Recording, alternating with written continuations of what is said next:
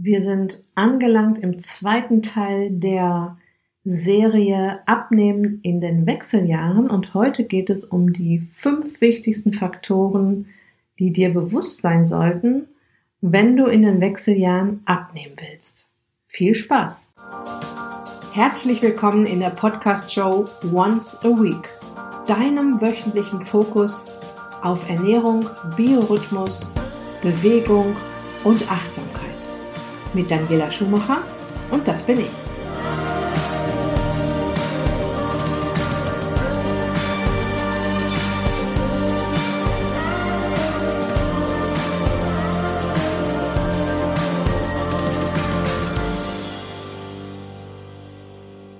Im ersten Teil haben wir uns grob die wichtigsten Insights, die wichtigsten Gedanken zum Thema Abnehmen in den Wechseljahren angesehen, quasi als kleine Einleitung und heute steigen wir schon etwas tiefer ins Thema ein.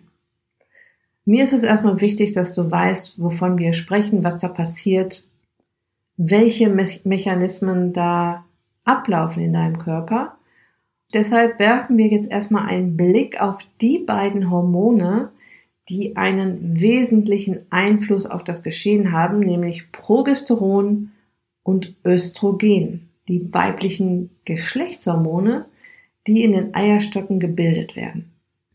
Nochmal als kleine Erinnerung, ich habe es schon öfter so erklärt, was sind eigentlich Hormone? Hormone sind Botenstoffe. Das sind die SMS und E-Mails in unserem Körper und sie überbringen biochemische Nachrichten. Und das klappt richtig gut, weil es an unseren Zellen kleine Rezeptoren gibt, so kleine Antennen, die Nachrichten empfangen können. Ja, die äh, Hormone docken an, überbringen eine Nachricht, das war's. Du kannst dir sicher gut vorstellen, wie klasse alles im Körper läuft, wenn diese Kommunikation gut funktioniert. Also alle Hormone am Start sind, alle Hormone gut produziert werden können und alle Hormone in der richtigen Menge zur richtigen Zeit am richtigen Ort sind. Und was passiert, wenn Zellen wichtige Nachricht vielleicht nicht bekommen? Kannst du dir jetzt vielleicht auch vorstellen, ja? Untätig bleiben, weil sie eben nicht informiert worden sind weil diese Botenstoffe fehlen, wie zum Beispiel das Progesteron zu Beginn der Wechseljahre. Die Hauptaufgabe von Progesteron ist, ähm, dafür zu sorgen oder die Gebärmutter vorzubereiten, dass sich eine befruchtete Eizelle einnisten kann. Progesteron wird vor allem im Gelbkörper der Eierstöcke gebildet und es entsteht, sobald sich eine Zelle auf den Weg macht. Und es wird deshalb auch, weil es eben in diesem Gelbkörper entsteht, auch Gelbkörperhormon genannt. Ja, und zu Beginn der Wechseljahre bleibt der Eisprung immer mal wieder aus. Also zum Start der Wechseljahre gibt es den Eisprung noch, aber eben nicht mehr so regelmäßig. Dadurch zirkuliert auch immer weniger Progesteron in unserem Blut, bis es nur noch Minimengen sind. Jetzt schauen wir uns mal an, was Progesteron bisher, also bis zu den Wechseljahren, für uns getan hat. Es hat Knochen gestärkt. Es hat für die Kollagenbildung gesorgt, also unsere Haut jung gehalten. Es wirkt antidepressiv, das heißt, es hat für gute Stimmung gesorgt. Es stärkt das Immunsystem. Es sorgt für Lust auf Sex. Es unterstützt unsere Schilddrüse, unseren Energieminister im Körper. Und es wirkt entwässernd. So, für jede von euch da draußen, die schon Nebenwirkungen hat, dies ist natürlich einer der Gründe dafür, da fällt nun einiges flach. In einem meiner nächsten Projekte werde ich mich auf jeden Fall auch mal um das Thema Hormonausgleich in den Wechseljahren widmen. Auf natürlichem Weg natürlich. Doch darum geht es ja in diesen Episoden erstmal nicht. Wir kümmern uns ums Abnehmen in den Wechseljahren. So, das war das Progesteron. Ich werde das gleich auch nochmal wiederholen. Östrogen ist das zweite große weibliche Geschlechtshormon und zwischen Pubertät und Wechseljahren ist die Östrogenfamilie vor allem für eines da, für die Fortpflanzung der Gattung Homo sapiens. Ne? Östrogene sind ein Oberbegriff für mehrere Hormone. Zum Beispiel Estron ist eins davon, Östradiol und Estriol. Aber wir lassen es hier der Einfachheit halber bei dem Oberbegriff Östrogen. Was Östrogen alles Tolles macht, bevor es sich verabschiedet, es macht uns eine geschmeidige Haut, es schützt vor Herzinfarkt, Schlaganfall und Depression, es reguliert den Fett- und Zuckerstoffwechsel, es fördert auch wieder den Knochen- und Muskelaufbau und sorgt für eine gute Hirn- und Darmfunktion. Also nochmal eine Menge Punkte, die jetzt nicht mehr so klasse funktionieren. Doch bleiben wir beim Thema Abnehmen in den Wechseljahren.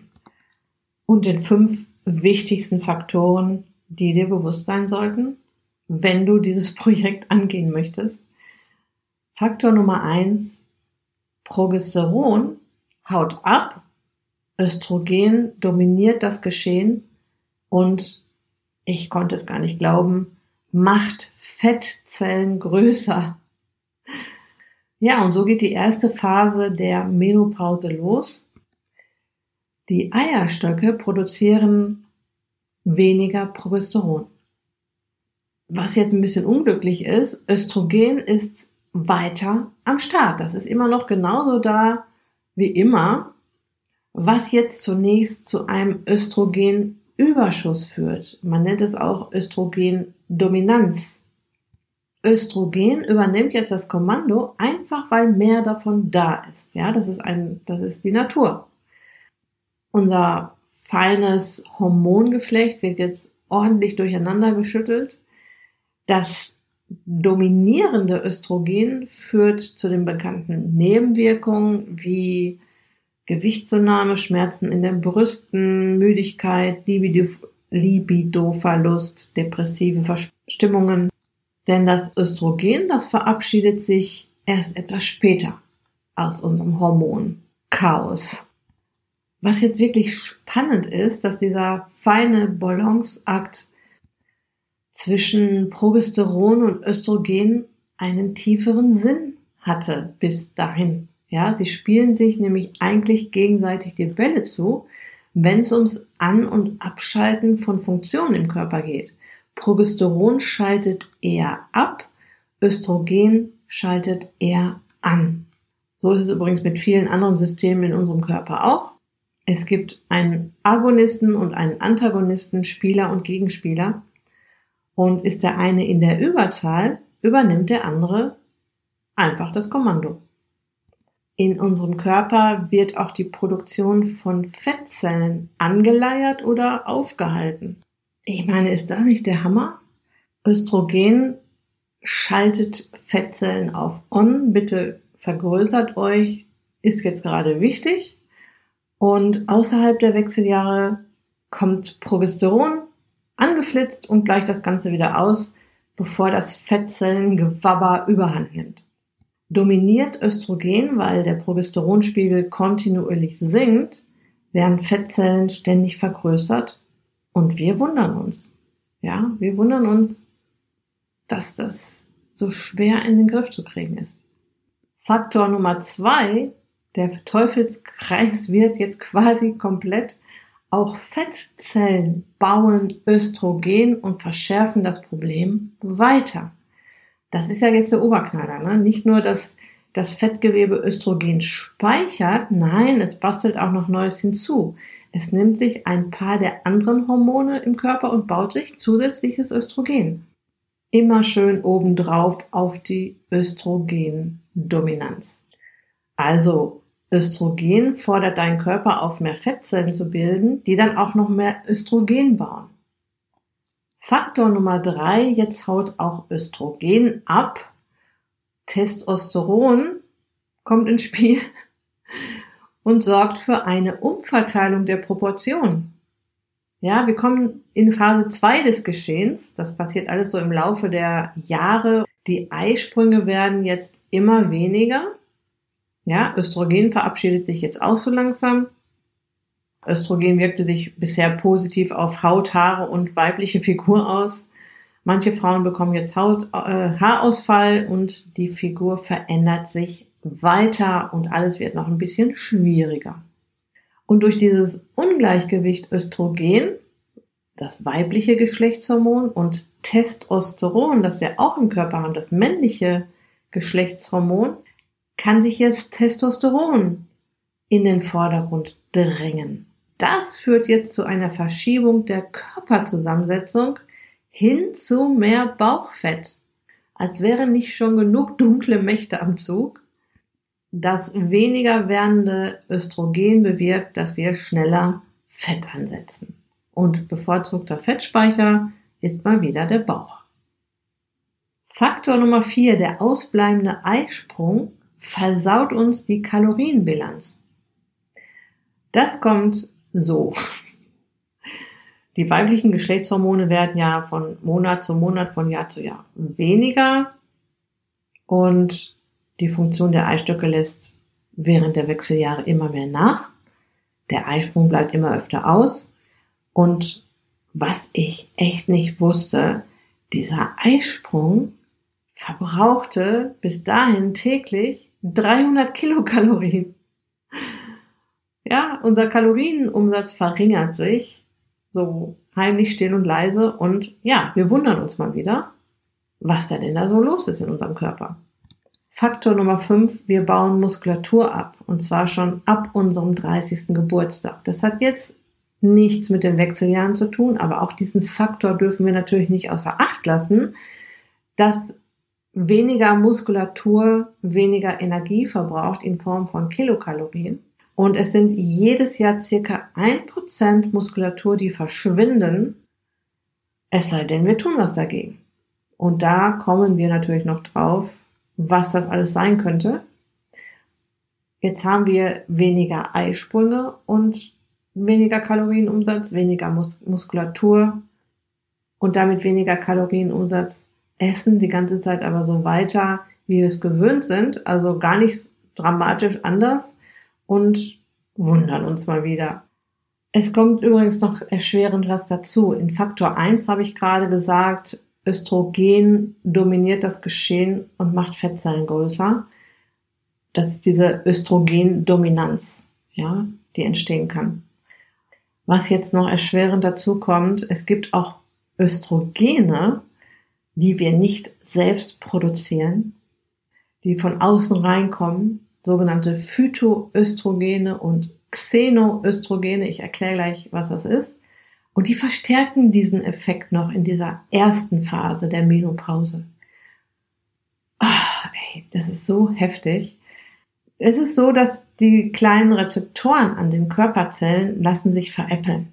Ja, diese Antennen, die das, die die Botenstoffe in Empfang nehmen, beziehungsweise die Botschaften aufnehmen. Das heißt, es kommen Dinge im Körper an, die aussehen wie Östrogen, aber keines sind. Jedenfalls nicht das Natürliche, was in unserem Körper produziert wird. Und sie docken an der Zelle an und übermitteln das Östrogensignal. Das heißt, sie tun so, als wären sie Östrogen und träufeln so langsam still und leise zusätzliches Öl auf das Feuer der Östrogendominanz. Genau das, was wir jetzt wirklich nicht gebrauchen können. Ja, und es gibt eben die Phytoöstrogene aus Pflanzen und die Xenoöstrogene aus Chemikalien. Sie werden halt, wie gesagt, nicht im Körper produziert, kommen von außen rein, verändern die Wirkung der natürlichen Hormone. Ein hinterhältiger Eingriff in unsere weibliche Biologie, die jetzt sowieso schon total aus dem Takt ist. Kommen wir erstmal zu den Phytoöstrogenen, hormonartige Stoffe aus Pflanzen. Sie sind weniger hormonell aktiv als körpereigene Östrogene. Das ist ja schon mal gut. Kommen jedoch manchmal in Mengen vor, in denen sie das natürliche Gleichgewicht unserer Hormone stören können. Sie heißen endokrine Disruptoren, übersetzt hormonelle Störenfriede. Ja, und sie befinden sich in ganz kleinen Mengen in Obst, Gemüse, Getreide und Tee ganz kleine Mengen. Aber schon größere Mengen befinden sich zum Beispiel in Bier aus Hopfen, in Wein und ganz weit oben steht Soja. So, das waren die Phytoöstrogene. Kommen wir zu den Xenoöstrogenen, hormonartige Stoffe aus Chemikalien. Die finden wir in der Antibabypille, in Bisphenol A. Das finden wir in Plastikflaschen, in Plastikspielzeug, in Thermopapier. Das ist übrigens ein Grund, warum ich keine Kassenbons mehr annehme, dieses Bisphenol A in Thermopapier. Der Auskleidung von Konservendosen. Wir finden Xenoöstrogene in Weichmachern und die gelangen über Plastikdeckel und Frischhaltefolien in unsere Nahrung. Wir finden sie in UV-Schutzfiltern einiger Kosmetika und in Fleisch aus Massentierhaltung. Die Tiere werden mit Wachstumshormon gespritzt. Das landet auf unserem Teller und Milch und Milchprodukte, klar, die Wachstumshormone landen auch in der Milch. Und über Pestizide, Herbizide, Fungizide auf konventionell angebauten Gemüse, Salat und Obst. Dort überall finden wir Xenoöstrogene und die Menge macht wie immer das Gift, aber wir dürfen uns das mal auf der äh, Zunge zergehen lassen, im wahrsten Sinne des Wortes, wo überall diese Xenoöstrogene drin sind, die auch zu einer Östrogendominanz führen, jetzt in den Wechseljahren. Und das Ganze kann natürlich auch durch diese Xenoöstrogene außerhalb der Wechseljahre passieren. Ja, und mein Lieblingsthema ist halt Plastik. Ich ähm, bin sehr unterwegs in diesem Thema. Plastik ist allgegenwärtig. Selbst Gemüse und Obst wird in Plastik eingeschweißt. Ich persönlich boykottiere diese Produkte. Ich gehe nie ohne Einkaufstaschen und meinem Hacke, Hacken Porsche aus dem Haus, um überall und nirgends Plastik zu sparen was hat das jetzt mit dem Xenoöstrogen zu tun, wenn Plastik erhitzt wird, zum Beispiel in der Mikrowelle, in, in der Spülmaschine oder einfach weil es in der Sonne steht, erhöht sich die Aktivität der Xenoöstrogene in Plastik noch mehr. Okay, ich möchte das jetzt nochmal zusammenfassen. Äh, es ging in dieser Episode oder es geht in dieser Episode immer noch um die fünf wichtigsten Faktoren, die dir bewusst sein sollten, wenn du in den Wechseljahren abnehmen willst. Wir haben besprochen, dass es zwei hauptweibliche Geschlechtshormone in unserem Körper gibt. Das ist einmal das Progesteron und das Östrogen.